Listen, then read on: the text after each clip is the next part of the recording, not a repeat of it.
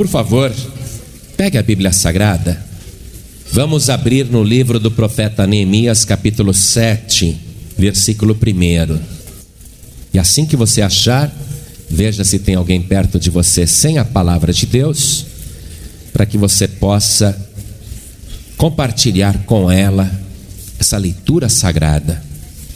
Profeta Neemias, capítulo 7, versículo 1. Está escrito assim: Sucedeu mais que, depois que o muro for edificado, eu levantei as portas, e foram estabelecidos os porteiros e os cantores e os levitas.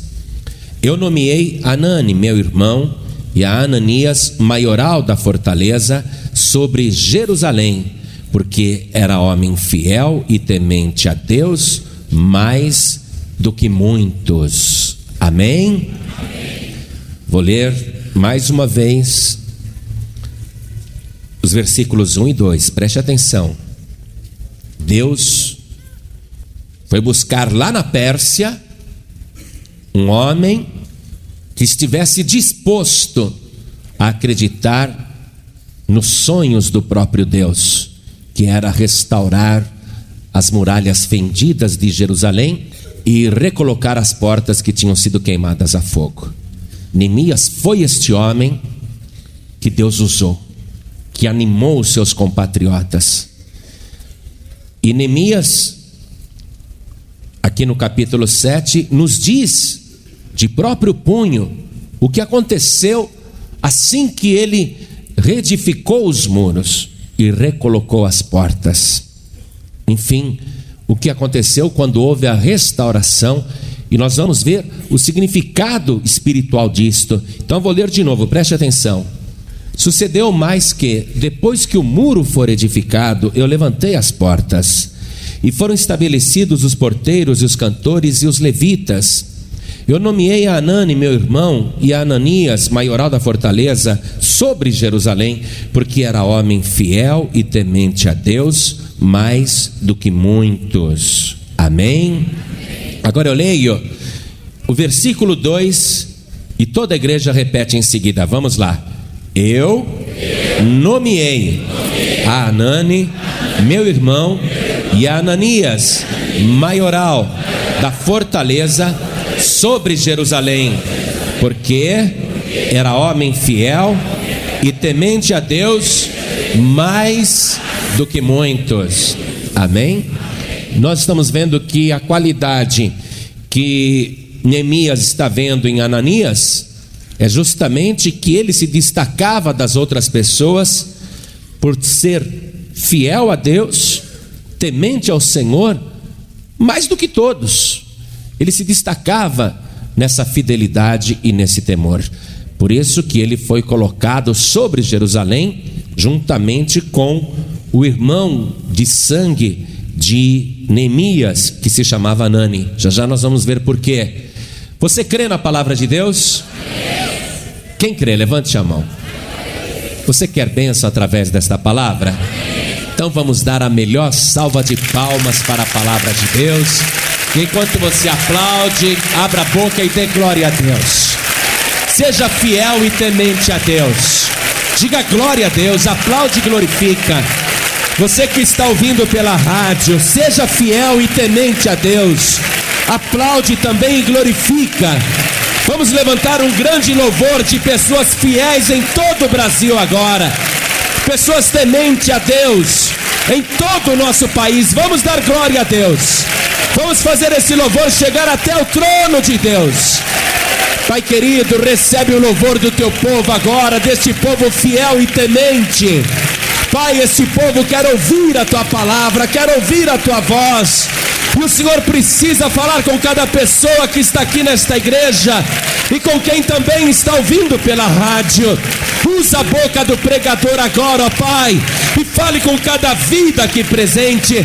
Retira todo obstáculo, tudo que se opõe à pregação da tua palavra, remove e envia a tua palavra agora e que ela vá e produza o resultado para o qual está sendo mandada.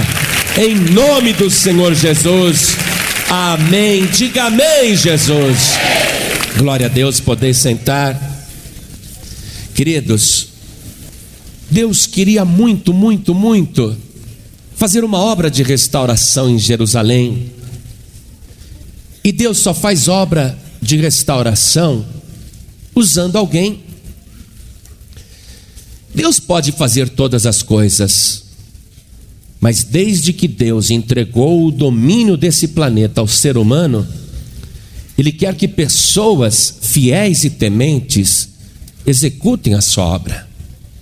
E que estas pessoas fiéis e tementes não estejam derrotadas no seu ânimo. Porque uma pessoa fiel e temente a Deus, quando está com o ânimo abatido, ela só faz sentar, chorar e lamentar. E Deus quer pessoas fiéis para Ele usar. Neemias estava lá na Pérsia e Deus não achou em Jerusalém alguém que pudesse ser usado, apesar de ter ali pessoas tementes e fiéis. Deus foi buscar lá na Pérsia, lá no cativeiro, esse Neemias. Mas Neemias precisava ser despertado sobre a situação calamitosa de Jerusalém.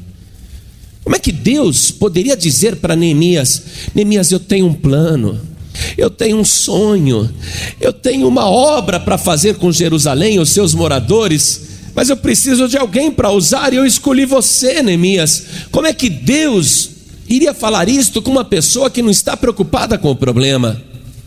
Então Deus teve que usar alguém para ir até a Pérsia, despertar em Neemias este sonho de Deus, para que ele sentisse o desejo de fazer aquilo que era exatamente de acordo com a vontade do Senhor, sem que Neemias soubesse. E Deus usa Anani, irmão carnal de Neemias, para que vá visitá-lo na Pérsia, e Neemias sem compromisso algum, pergunta: como é que está a nossa cidade? E aí ele recebe aquele relatório desastroso, falando da calamidade de Jerusalém, da cidade assolada. E quando Anani falou essas palavras, Deus estava ungindo aquelas palavras e penetraram no coração de Neemias, ele se doeu com aquilo. A princípio, a sua reação, como você sabe, foi chorar, lamentar, foi ficar sentado, sem ação. Mas Deus tinha um plano na vida de Neemias. E Deus conseguiu despertar naquele homem na Pérsia, naquele homem que não estava pensando nesse problema, Deus conseguiu despertar nele um desejo grande de ver aquele sonho realizado. Novamente, Jerusalém reedificada, os muros restaurados, as portas colocadas, o povo prosperando, o povo feliz, o povo louvando. Neemias começou a sentir esse desejo e era da vontade de Deus, e aquilo foi crescendo nele de uma tal maneira que Deus vai convocá-lo para aquela obra e ele vai ter um grande sucesso. Nós vamos ver aqui no capítulo 6, versículo 15 de Neemias onde depois de todo o trabalho que ele fez ali, depois de todas as lutas, dificuldades, vencendo sempre com oração, nós vamos ler no versículo 15: Acabou-se, pois, o muro aos 25 de Elu, em 52 dias. Elu é o sexto mês do calendário judaico, porque eles trabalham com o calendário lunar, e esse era o nome do sexto mês, Elu mas no nosso calendário corresponde ao mês de setembro. Então, podemos entender que aos 25 dias do mês de setembro, aquela obra terminou em apenas 52 dias. Se você considerar o tempo que Neemias passou olhando o estado de Jerusalém, naqueles três dias e três noites que ele apenas circulou pela cidade sem dizer uma única palavra, o tempo que ele ainda precisou para animar os moradores de Jerusalém. Então nós vamos ver que esse trabalho durou muito menos. Neemias, ele estava movido por um ideal, por um sonho. Ele acreditava naquele sonho, ele acreditava que a mão de Deus era com ele, principalmente porque o rei da Pérsia, o Ataxerxes, estava usando de benevolência com ele, dando os recursos que ele precisava para fazer aquela grande obra. Ele se animou mais ainda quando ele viu que a mão de Deus era com ele e as portas estavam abertas. Deus tem um sonho muito grande com a tua vida Acredite nisso. Deus tem um plano maravilhoso na tua vida. Deus quer ver a tua vida restaurada. Deus quer ver a tua vida reedificada. Deus quer ver as fendas tapadas, as brechas totalmente corrigidas. Deus quer ver a tua vida abençoada, frutífera, próspera. Deus tem esse plano. Deus quer ver você adorando em espírito e em verdade. Deus quer ver você feliz, alegre. Deus quer ver você em vitória, caminhando em vitória de vitória. E Deus quer realizar esse sonho na sua vida. Deus tem esse sonho com você. Mas você sabe o que acontece? Mesmo pessoas fiéis e tementes às vezes estão abatidas, porque são tantas as lutas e os problemas que elas acabam se sentando e chorando, lamentando. Olha que Deus quer falar com você. Muitas e muitas vezes ele te visita, mas você não ouve. Não ouve porque está abatido, está abatido, está chateado, chateada. Às vezes Deus quer entrar no seu sonho, mas a sua mente está oprimida, perturbada. Você está cheio de tristeza, de mágoa, de amargura. Às vezes Deus quer colocar alguém ou falar com você através da palavra e às vezes você não tem ouvidos para ouvir. Precisa uma pessoa íntima chegar em você. Precisa alguém chegar nos teus ouvidos, falar de uma maneira que entre no teu coração. Deus usou Anani, irmão carnal de Neemias, para despertar a vocação naquele homem de Deus, porque ele estava completamente alheio a tudo. Mas Deus usou Anani para falar com o próprio irmão: Eu sou teu irmão, eu sou mais do que teu irmão de carne, eu sou teu irmão de sangue, eu sou teu irmão pelo sangue de Jesus Cristo, e eu quero agora falar em nome do meu Senhor, para te despertar, para dizer para você que essa situação de calamidade já tem dia e hora para acabar, porque o plano de Deus na tua vida é muito grande. Se alguém dissesse, Neemias, você vai fazer tudo isso em 52 dias, talvez Neemias não acreditasse. Mas Neemias, ele faz essa obra em tempo recorde, sem ter guindaste, sem ter trator, sem ter britadeira. Ele faz essa obra sem ter engenheiros com ele. Aí ele faz uma obra tremenda sem estrutura alguma. Ele não tem uma empilhadeira para fazer os muros de Jerusalém, sendo que cada uma daquelas pedras pesam cinco toneladas. Uma pedra só pesa 5 toneladas. Para Neemias é um peso muito grande. Se ele fosse avaliar essa carga, ele diria: estou fora. Mas olha aqui, Neemias viu que a mão de Deus era com ele. Você sozinho não tem condição de fazer esta obra porque a carga é muito grande, é pesada demais para você. Mas olha, a mão do Todo-Poderoso está contigo. O braço do Senhor é forte.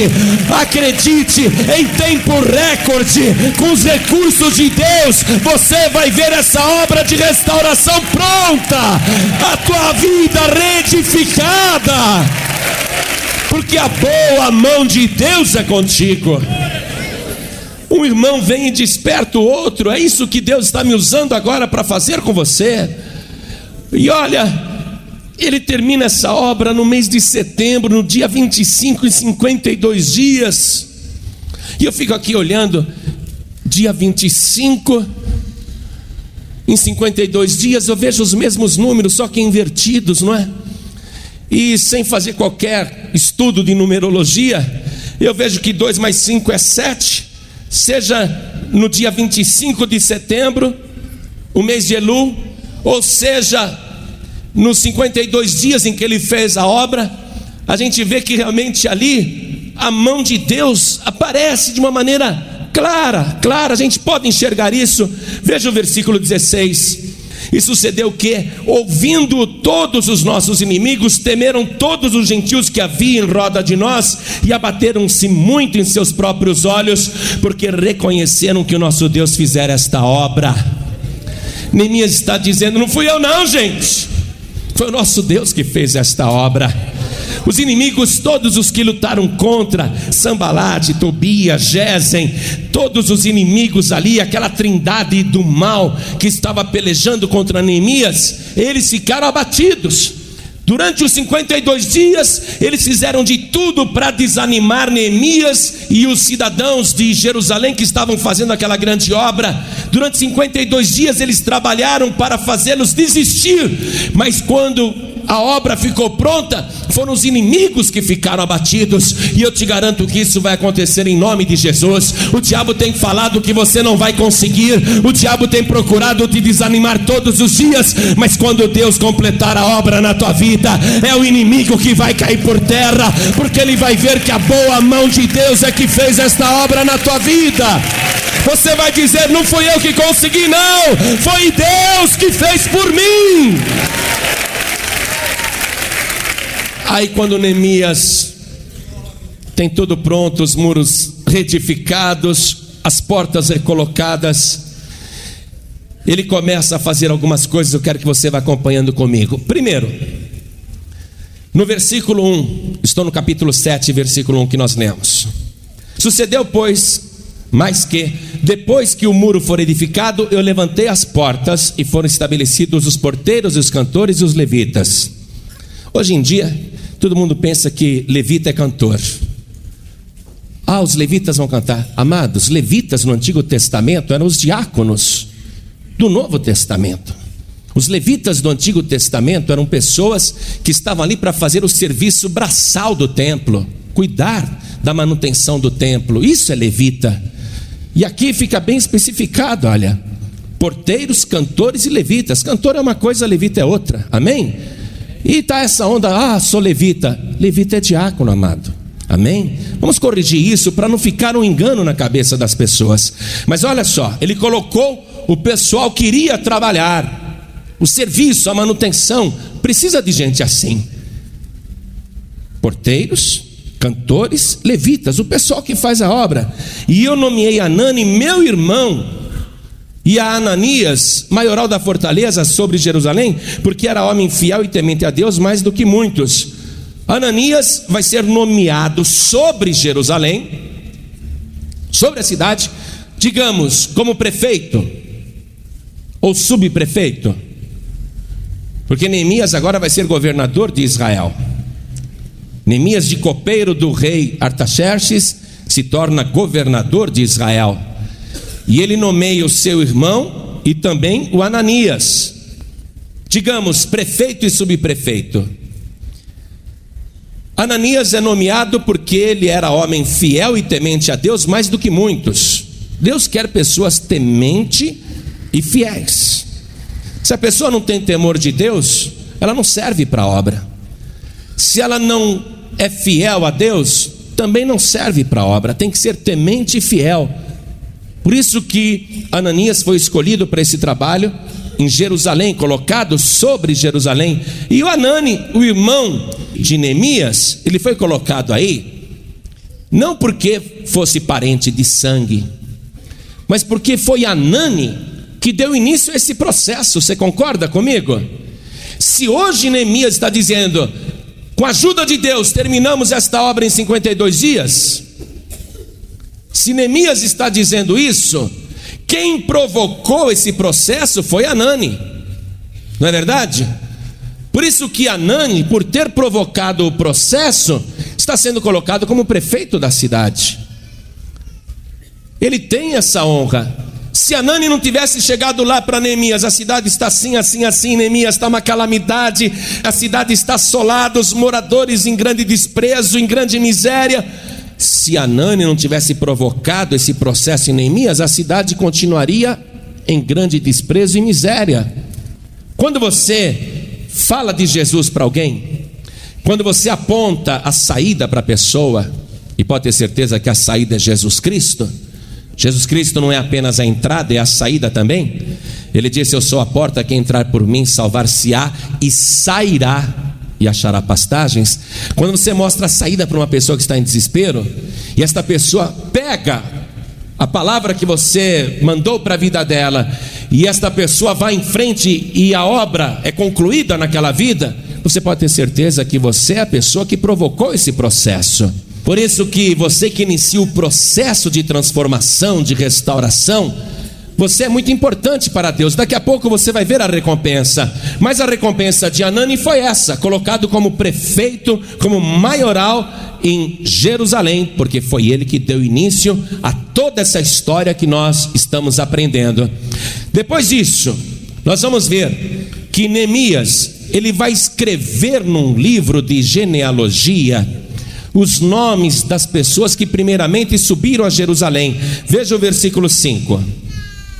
Então, o meu Deus, escreveu Neemias, me pôs no coração que ajuntasse os nobres e os magistrados e o povo para registrar as genealogias. E achei o livro da genealogia dos que subiram primeiro, e assim achei escrito nele. Aí vem os nomes de todo mundo. Mas eu quero que você pegue uma caneta e passe aí um traço debaixo da frase que diz: Dos que subiram primeiro Passa um traço aí, tá bom? Daqui a pouco você vai penetrar mais profundamente nesse versículo. Outra coisa que Neemias fez, e que a gente vai descobrir lendo o seu livro, que muitas pessoas queriam estar naquele livro de genealogia, mas não puderam provar suas genealogias e por isso foram excluídos. Versículo 64. Estes buscaram o seu registro, querendo contar a sua geração, porém não se achou, pelo que, como imundos, foram excluídos do sacerdócio. Faz um favor, vai circulando os versículos que eu estou te falando, tá? Circule o versículo 1, o versículo 2, o versículo 5 e o versículo 64, porque depois nós vamos voltar neles. Muito bem. Nós vamos ver também que aqueles que foram excluídos, porque seus nomes não estavam na genealogia, o versículo 65 diz assim: circule também esse versículo. E o Tissarta, Tirsarta é o governador. Tirsata é um termo usado para governador, no caso, o próprio Neemias. E o Tirsata lhes disse que não comessem das coisas sagradas, até que se aprestasse um sacerdote com urim e tumim. Essas pedras urim e tumim, elas eram usadas no Antigo Testamento para dar uma resposta a quem consultava. Deveria então surgir um sacerdote que dissesse através de uma consulta as pedras urim e tumim se aquelas pessoas iriam fazer parte da genealogia ou não. Essas pedras Urim e Tumim, não há muita descrição delas na Bíblia, mas parece que elas só respondiam sim ou não, conforme a cor que aparecesse. Muito bem.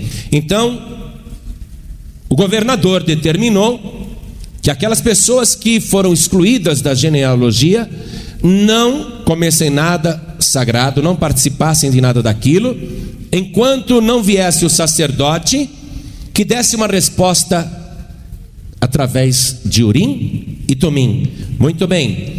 Continuando aqui. No versículo 70, quero que você circule do 70 até o 73.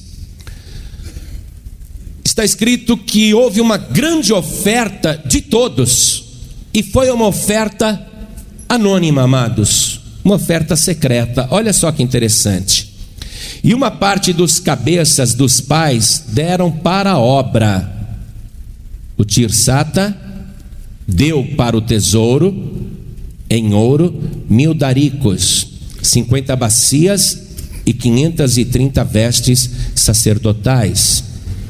Nós sabemos que o Tirsata é o próprio Neemias, mas ele não está dizendo eu dei para a obra de Deus, eu dei esta grande oferta. Veja, uma oferta secreta. E alguns mais dos cabeças dos pais deram para o tesouro da obra em ouro vinte mil daricos e em prata dois mil e duzentos arratéis. E o que deu o resto do povo, veja que todo o povo, todos deram, desde o governador até a pessoa mais humilde do povo. E o que deu o resto do povo foi em ouro vinte mil daricos e em prata dois mil arratéis e sessenta e sete vestes sacerdotais. E habitaram os sacerdotes e os levitas e os porteiros e os cantores e alguns do povo e os netineus e todo Israel nas suas cidades. Muito bem. Até aqui nós estamos vendo coisas que aconteceram em seguida, colocação das portas nos muros que já estavam restaurados. Tudo isso tem um significado espiritual que nós vamos agora penetrar porque o Antigo Testamento é a sombra das coisas futuras. O Antigo Testamento, ele projeta só a sombra. Quando você olha a minha sombra na parede, se você olhar a minha sombra, você vê só o contorno. Você não vê a mão. O Antigo Testamento, ele traz muitas coisas ocultas mas que agora vão ficar claras para você, porque o Novo Testamento ele já traz a luz. Jesus Cristo é a luz do mundo. Então não existe mais sombra, tudo já está revelado claramente. Então vamos nos versículos que você circulou. Muito bem. Os versículos 1 e 2. Nós vamos ver aqui no versículo 1, capítulo 7, versículo 1. Sucedeu mais que, depois que o muro for edificado, eu levantei as portas e foram estabelecidos os porteiros, os cantores e os levitas. Foram estabelecidos, grife aí, estabelecidos. Não estavam ali provisoriamente, foram estabelecidos. Escreva aqui ao lado, Apocalipse 3, versículo 12. E vamos ver o que diz Apocalipse 3, verso 12. Jesus falando: A quem vencer, eu farei coluna no templo do meu Deus, e dele nunca sairá. Foi estabelecido. E escreverei sobre ele o nome do meu Deus e o nome da cidade do meu Deus, a nova Jerusalém. Estamos falando de Jerusalém e Jesus Cristo também. Os porteiros, os cantores, os levitas foram estabelecidos por Neemias ali, foram estabelecidos.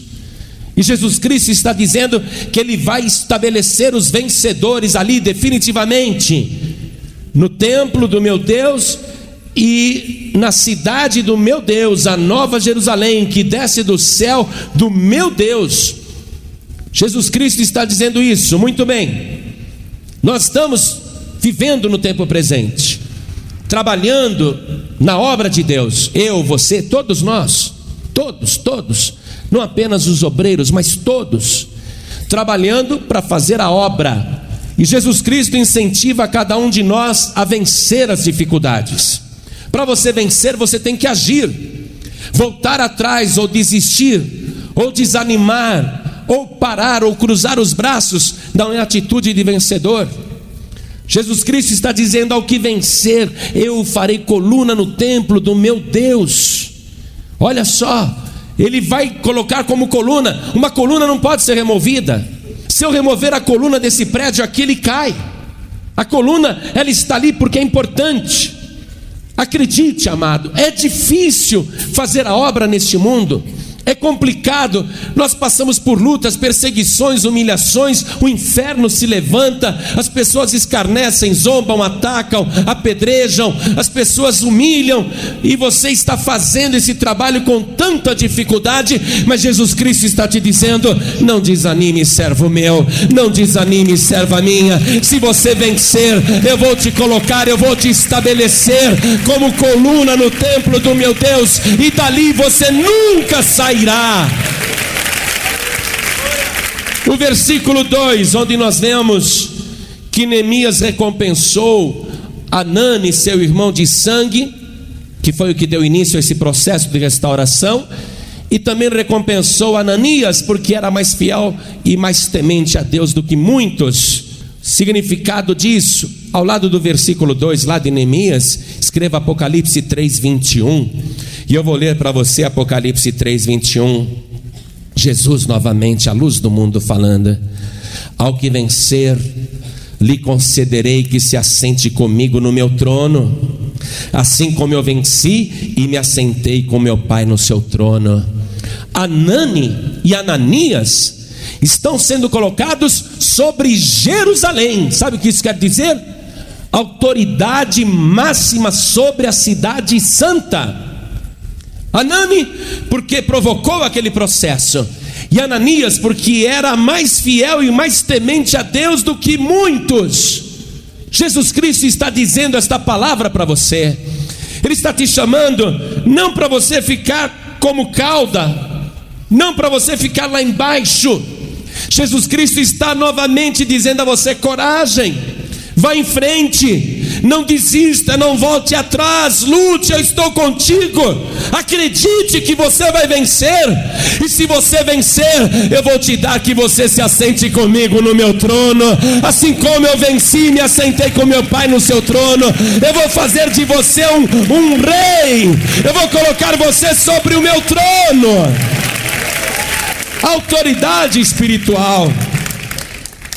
Ali em Neemias capítulo 7, versículo 5, onde nós vemos que Neemias colocou os nomes no livro da genealogia.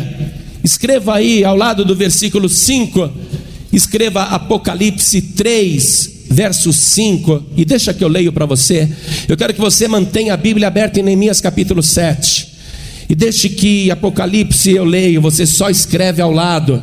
Ao lado do versículo 5, escreva Apocalipse 3:5. Jesus Cristo mais uma vez falando: o que vencer será vestido de vestes brancas, e de maneira nenhuma riscarei o seu nome do livro da vida, e confessarei o seu nome diante de meu Pai e diante dos seus anjos. O significado de Neemias ter pego aquele livro da genealogia para relacionar os nomes de todos. E olha só, dos que subiram primeiro a Jerusalém. Os nomes ali, aquilo tem este significado. Na Nova Jerusalém, o teu nome está rolado no céu, aleluia. O teu nome está escrito no livro da vida. E Jesus Cristo está dizendo: ao que vencer, não é para covarde isso daqui, não, amados. Não é para desanimados, isso aqui não é para quem desiste, isso aqui não é para quem volta atrás, não é para quem se abate com a luta. O teu nome está rolado no céu, se alegre com isso, mas o teu nome vai permanecer ali se você vencer em nome de Jesus. Então você tem que avançar, você tem que continuar, de maneira nenhuma ele riscará o teu nome do livro da vida. Imagine Jesus falando o teu nome diante do Pai e diante dos seus santos anjos. É isso que representa no versículo 64, em Neemias, capítulo 7, versículo 64. Nós vimos que aqueles que não puderam provar a sua genealogia foi declarado imundo. Leia o versículo. Foi declarado imundo e o seu nome o seu nome não podia constar naquele livro da genealogia. E o que aconteceu com eles? Foram excluídos. Excluídos, amados. Não, mas eu quero. Neemias, eu quero meu nome aí, Neemias. Eu quero provar os meus antepassados. E eles tiveram oportunidade de provar a genealogia, mas não, vocês não são de família sacerdotal. Vocês não conseguem provar a genealogia. Vocês não estão na linha, na descendência. Vocês não podem provar. Mas Neemias, nós não queremos ficar de fora desse livro. Mas infelizmente vocês estão excluídos. Vocês não podem fazer parte deste livro porque vocês não provam a genealogia. Foram declarados imundos. Olha só o significado, escreve aí ao lado. Ao lado desse versículo 64, escreve Apocalipse 20, 15. Estamos falando da nova Jerusalém, a Jerusalém celestial. Para Neemias foi a Jerusalém terrestre, mas para nós é a Jerusalém celestial. Apocalipse 20, verso 15 diz assim: E aquele que não foi achado escrito no livro da vida foi lançado no lago de fogo. Olha só, e aquele que não foi achado escrito no livro da vida foi lançado no lago de fogo. Não, meu nome está aí sim, olha. Não, não está. Tá, mas eu acredito em Jesus. Eu acreditei em Jesus. Mas o teu nome não está aqui no livro. Na Nova Jerusalém você não pode entrar. E além do mais, você está sendo declarado imundo. Você vai ficar de fora. Vai ficar do lado de fora. A pessoa não vai querer, não, mas meu nome está aí, procure. Não, não está. Foi excluído. Teu nome não está aí, foi excluído. Que livro é este que há na Nova Jerusalém? É o livro da vida do Cordeiro, amados. Olha só aquele livro, aquele livro que existe no céu, relaciona as pessoas que receberam Jesus Cristo como único, suficiente, exclusivo e eterno Salvador receberam Jesus como Cordeiro de Deus que derramou o seu sangue para salvar, para lavar os seus pecados. A pessoa que tem só Jesus como Salvador. Não adianta nada eu acreditar em Jesus e acreditar também em Buda, Maomé, achar que a Maria é minha medianeira e achar que um padroeiro, uma padroeira pode colocar o meu nome ali, porque aquele livro tem nome. É o livro da vida do Cordeiro. Só entra o nome ali de quem é do cordeiro.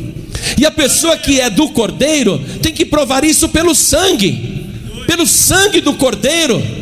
Como é que você prova sua descendência com alguém, o seu parentesco com alguém? É através do sangue. Na época de Neemias, tinham pessoas querendo dizer: Não, eu sou da genealogia, eu sou da família, eu sou da parentela. Mas não é, não tinha exame de DNA lá, mas eles puderam provar pelos ascendentes que a pessoa não era, por isso ela foi declarada imunda e o seu nome excluído do livro da genealogia. Agora você que recebeu Jesus Cristo como Cordeiro de Deus, que teve os seus pecados lavados pelo sangue do Cordeiro, pode ter certeza disso. Você é da família de Deus, você é da família de Cristo e você pode provar isso pelo sangue de Jesus. Você tem o sangue do Cordeiro, porque Jesus é o teu Salvador. E quem não estiver no livro que não pode provar esse parentesco com Jesus, eu sou parente de Jesus. Porque está escrito em João capítulo 1, versículo 12: Mas a todos quantos o receberam, deu-lhes o poder de serem feitos filhos de Deus. sou parente, eu sou irmão de Jesus Cristo. E você também é. Eu consigo provar. Sabe por quê? Eu consigo provar. Porque eu não tenho nenhum outro Salvador.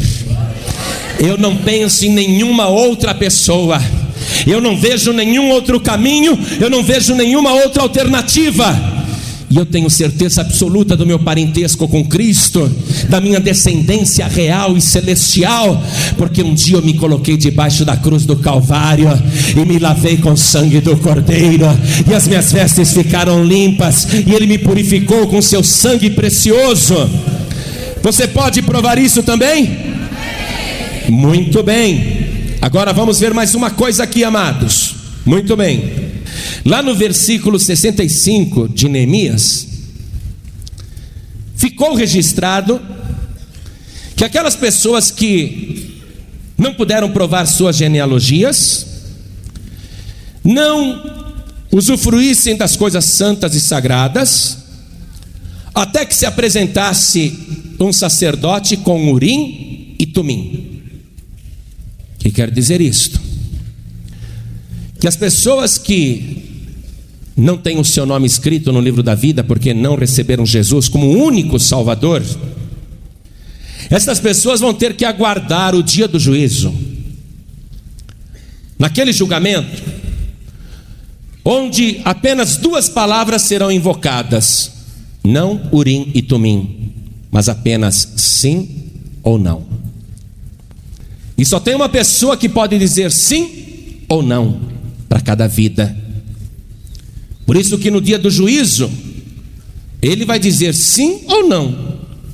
Salvação ou condenação. Vida eterna ou morte eterna. Ele é o sumo sacerdote.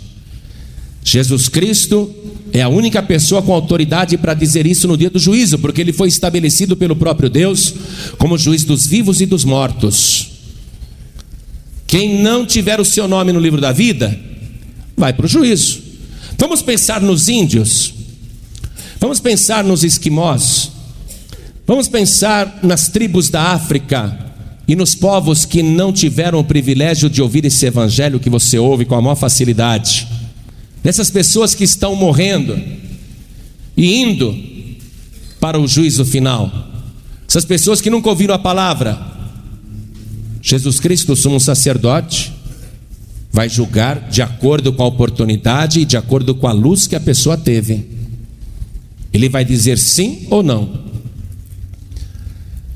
As pessoas que ouvirem o não, a Deus. E as pessoas que ouvirem o sim, entrem, passaram para a vida eterna. Ele vai dizer isso no juízo. Mas uma coisa eu quero chamar a tua atenção aqui. Eu quero chamar a tua atenção em Apocalipse capítulo 20, versículo 5. Mas os outros mortos não reviveram, até que os mil anos se acabaram. Esta é a primeira ressurreição. Bem-aventurado e santo aquele ou aquela que tem parte na primeira ressurreição. Sobre estes não tem poder a segunda morte mas serão sacerdotes de Deus e de Cristo e reinarão com Ele mil anos. Atenção, na volta de Jesus Cristo, quando as trombetas tocarem, os salvos, seus corpos que estarão no pó da terra, ressuscitarão para se encontrarem com suas almas que estão ali no paraíso aguardando, porque Deus não vai nunca admitir a morte no corpo humano que ele mesmo criou. Ele vai ressuscitar os justos. A alma do justo nunca perece, por isso está no paraíso. Quando ele morre, ele vai para o paraíso. Um dia, o corpo que dormiu no pó da terra, esse corpo vai ser juntado à alma. Essa é a primeira ressurreição. Quero que você verifique comigo uma coisa. Quando Neemias relacionou os nomes das pessoas, no versículo 5. Veja o versículo 5 aí. Deixa eu retornar lá também. No versículo 5, que eu pedi para você até grifar. Então o meu Deus me pôs no coração que ajuntasse os nobres e os magistrados e o povo para registrar as genealogias, e achei o livro da genealogia dos que subiram primeiro. Dos que subiram primeiro. Primeiramente, ressuscitarão os que morreram em Cristo, governarão com Cristo mil anos, mas enquanto isso, os outros mortos continuarão mortos, ressurgirão só depois da última batalha do Armagedon e seus corpos que dormem no pó da terra ressuscitarão para se encontrar com suas almas que estavam no Hades, aquele lugar provisório de tormento. Seus corpos ressuscitados encontrarão com suas almas no dia do juízo. E ali vai se ouvir Urim ou Tumim, sim ou não. E é Jesus quem vai dizer isso. O significado de Neemias, primeiro ter olhado os nomes justamente daqueles que primeiro subiram a Jerusalém. Há uma ordem, amados. A Jerusalém celestial está no céu. Jesus Cristo um dia vai descer com esta cidade. Nós vamos ver esta santa cidade, Jerusalém. Mas os nomes que estão lá e aqueles que habitarão ali são os do que primeiro subiram o apóstolo Paulo escreveu isto. Irmãos, eu não quero que vocês sejam ignorantes acerca daqueles que já morreram, porque nós, os que ficarmos vivos para a volta do Senhor Jesus, de modo nenhum precederemos aqueles que já morreram.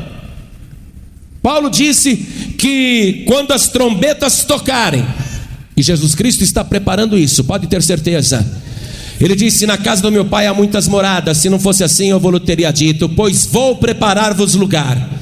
E se eu for e vos preparar lugar, eu virei outra vez e vos levarei para mim mesmo, para que onde eu estiver, vós estejais também. Jesus Cristo já está preparando os seus anjos que estão ocultos nas nuvens dos céus, no espaço, nos quatro cantos da terra. E quando ele der a ordem, os anjos tocarão as trombetas douradas. E o apóstolo Paulo disse que aqueles que morreram em Cristo ressuscitarão primeiro.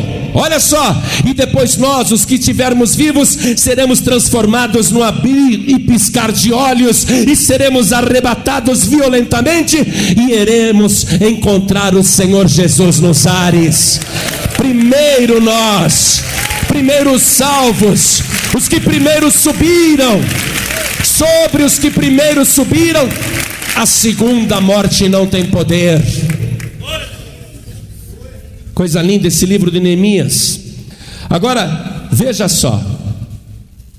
Eu quero ver com você o versículo 70, onde eles fizeram todos, desde o governador até a pessoa mais simples do povo, fizeram uma oferta gigantesca, uma oferta tremenda mas uma oferta sem vaidade. Neemias não dá nem o seu próprio nome, trata dele mesmo como se fosse o governador. O governador deu tanto, ele não fala eu dei tanto, ele não quer se vangloriar do que deu, ele está sendo humilde nesta hora, assim como todos os outros. Por quê?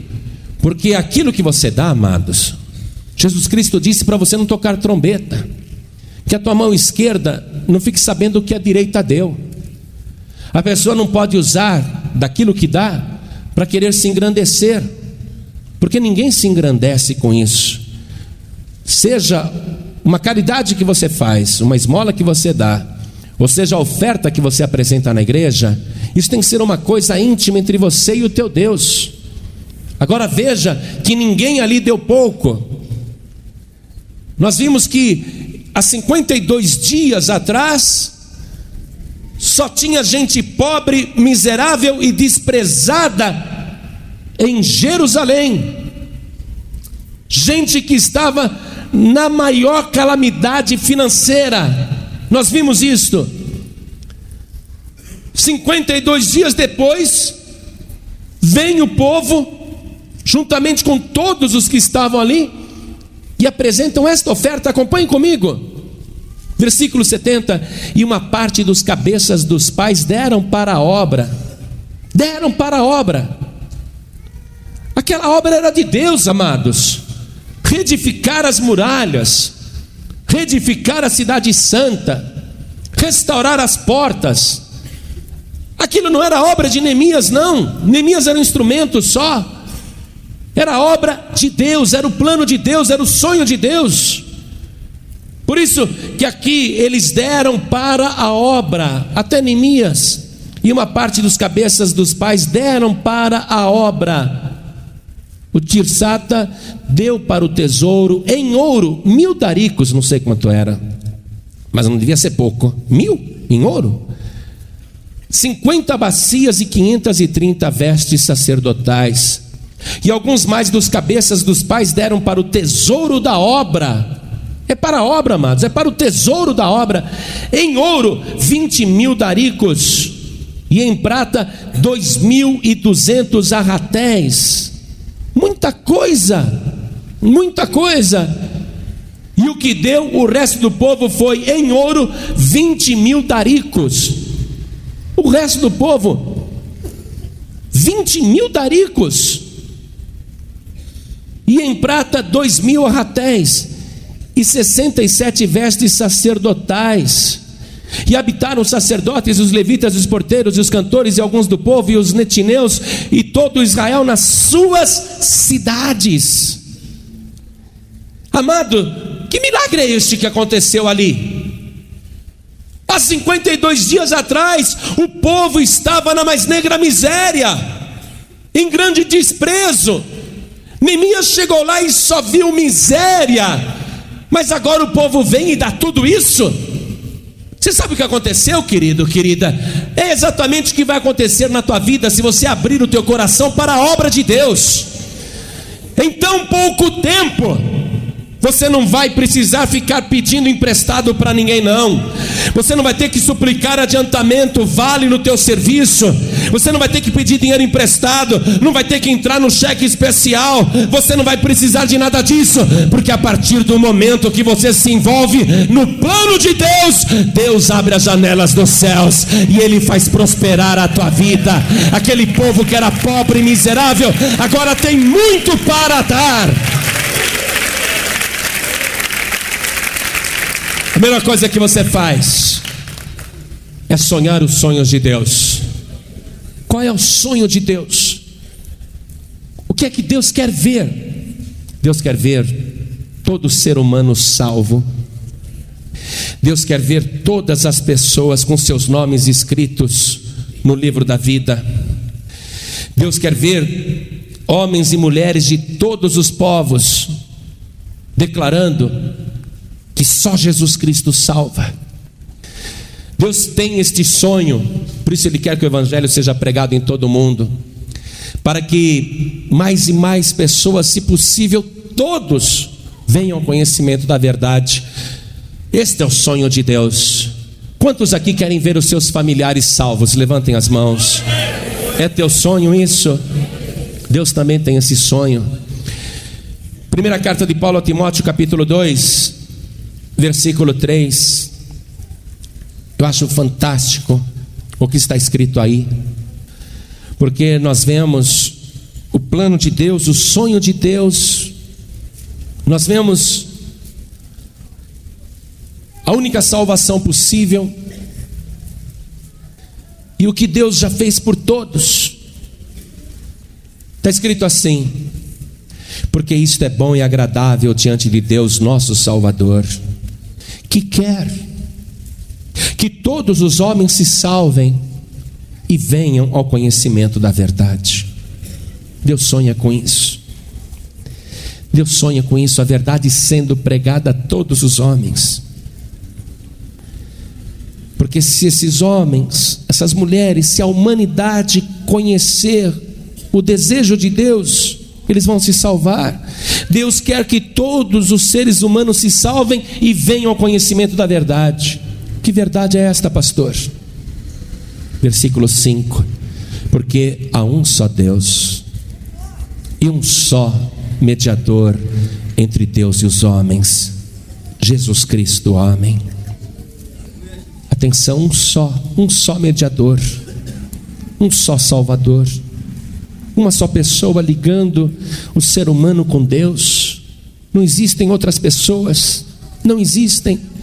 Deus sonha com um dia que toda a humanidade saberá dessa verdade. Deus quer salvar todo mundo, mas Ele quer que todo mundo saiba disso: que há um só Deus e um só mediador entre Deus e os homens, Jesus Cristo, homem o qual se deu a si mesmo em preço de redenção por todos. Ele é o pagamento da nossa salvação, Ele é o preço da nossa redenção, o sangue do Cordeiro, sendo dado para resgate dos que foram sequestrados por Satanás. Ele se deu a si mesmo em preço de redenção por todos. É aqui que Deus chora. Ele quer que todos os homens se salvem. E Jesus Cristo, seu Filho único, se deu em preço de redenção por todos. E tanta gente vai para o inferno. Deus sonha com um dia em que todos serão salvos. Infelizmente, nem todos serão salvos. Mas aqueles que tiverem os seus nomes no livro da vida do Cordeiro, esses sim serão salvos. Amado, amada, eu quero que toda a igreja se coloque de pé agora.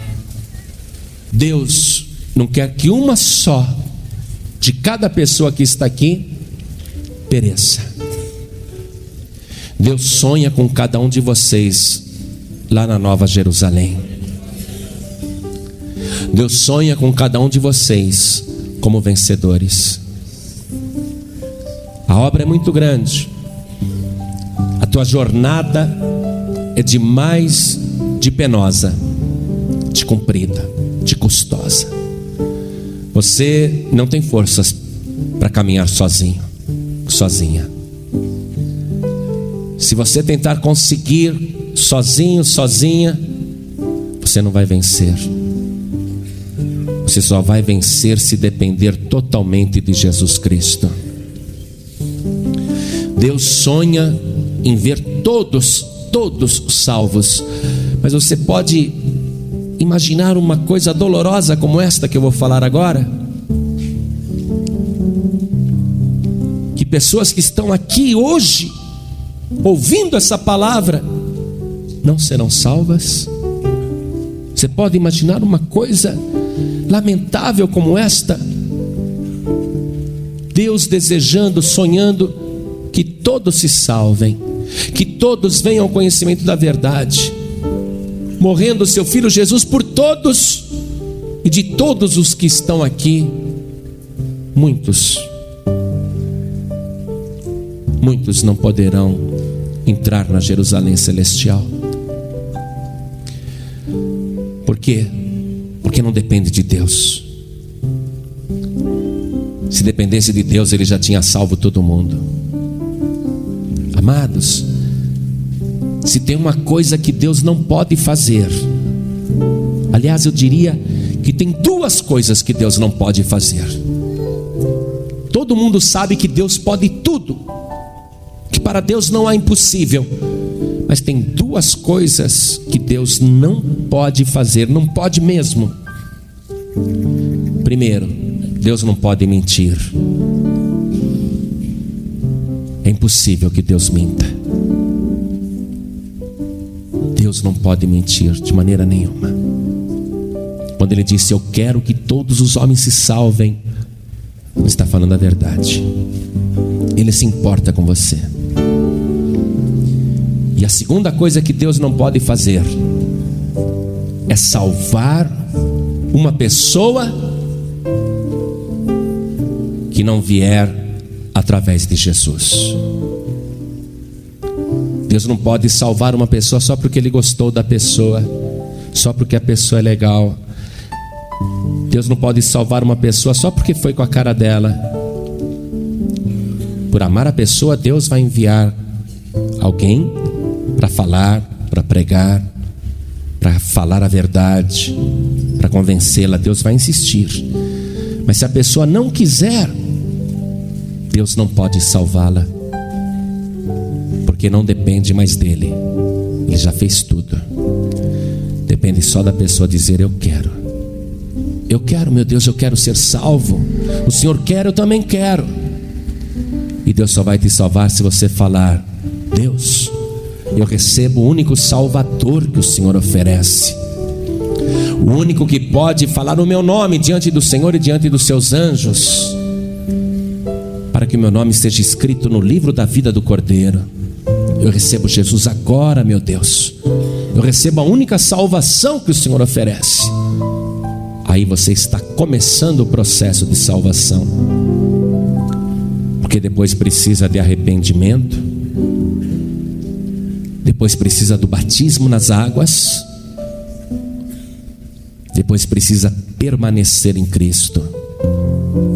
Ele disse: Quem come a minha carne e bebe o meu sangue permanece em mim e eu nele. Tem que continuar com Cristo. E a Santa Ceia serve para isso. Por isso, olhe para mim agora, por favor, em nome de Jesus.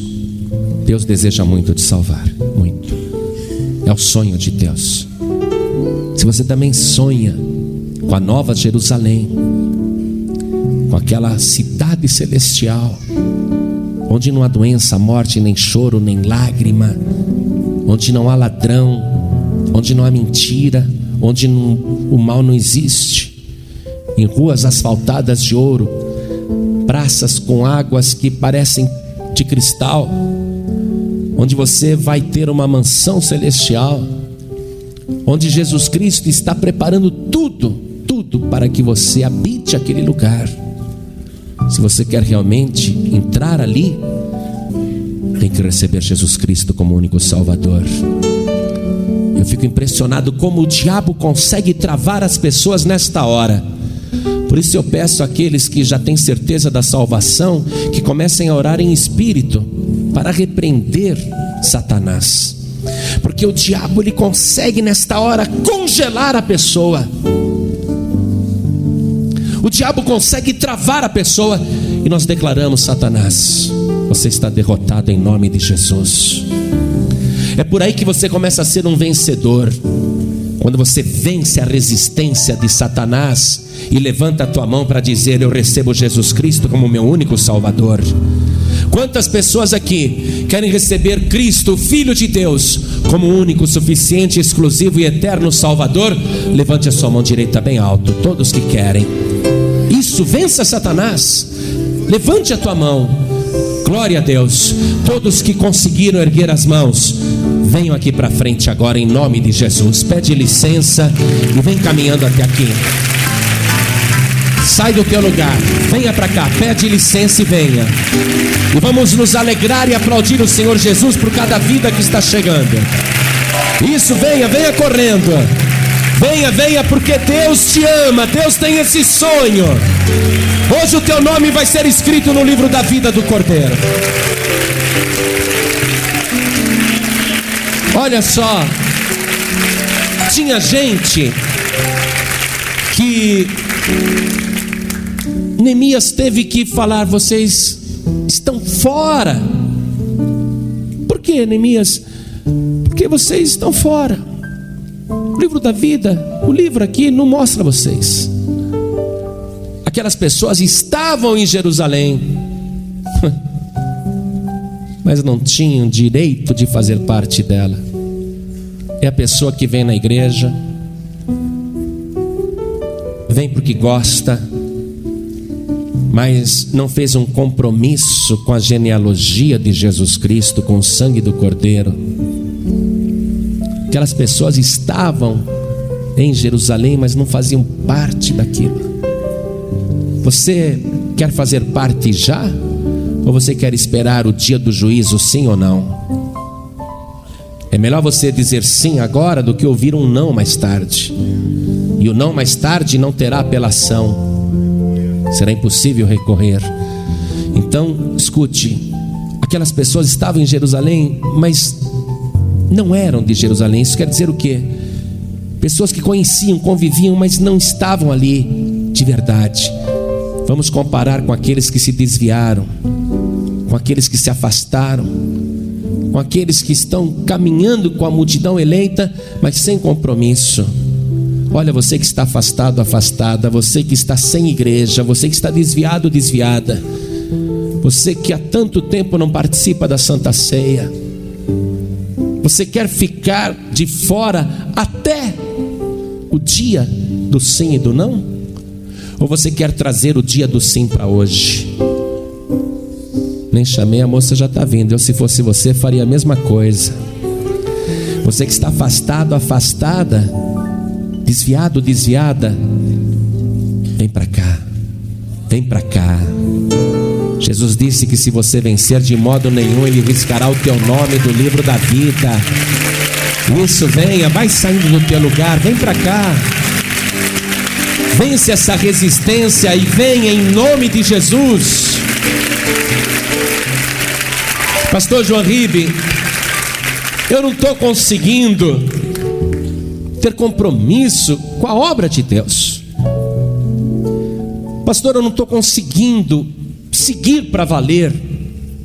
Está difícil para mim acompanhar, pastor. Eu venho de vez em quando, não estou desviado, creio nisso, mas está difícil para mim acompanhar.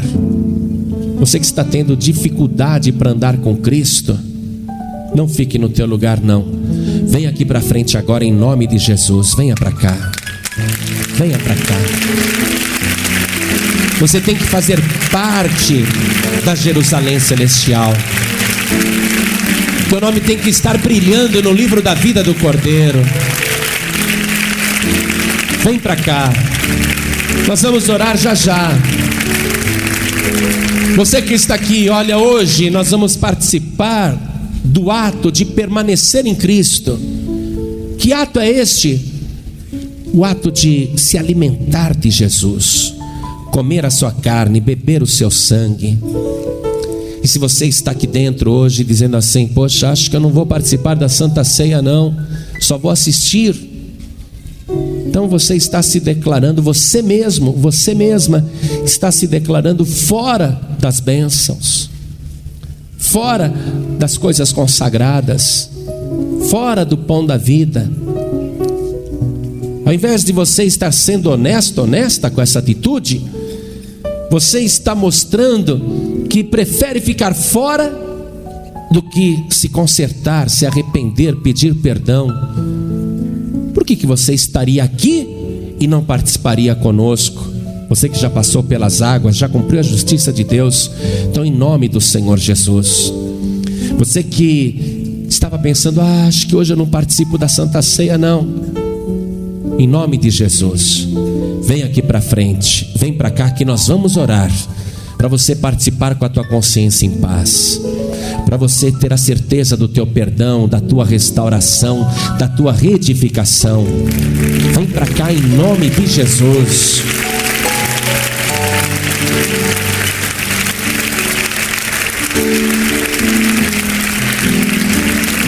Olha só, e o Tirsata lhes disse que não comessem das coisas sagradas.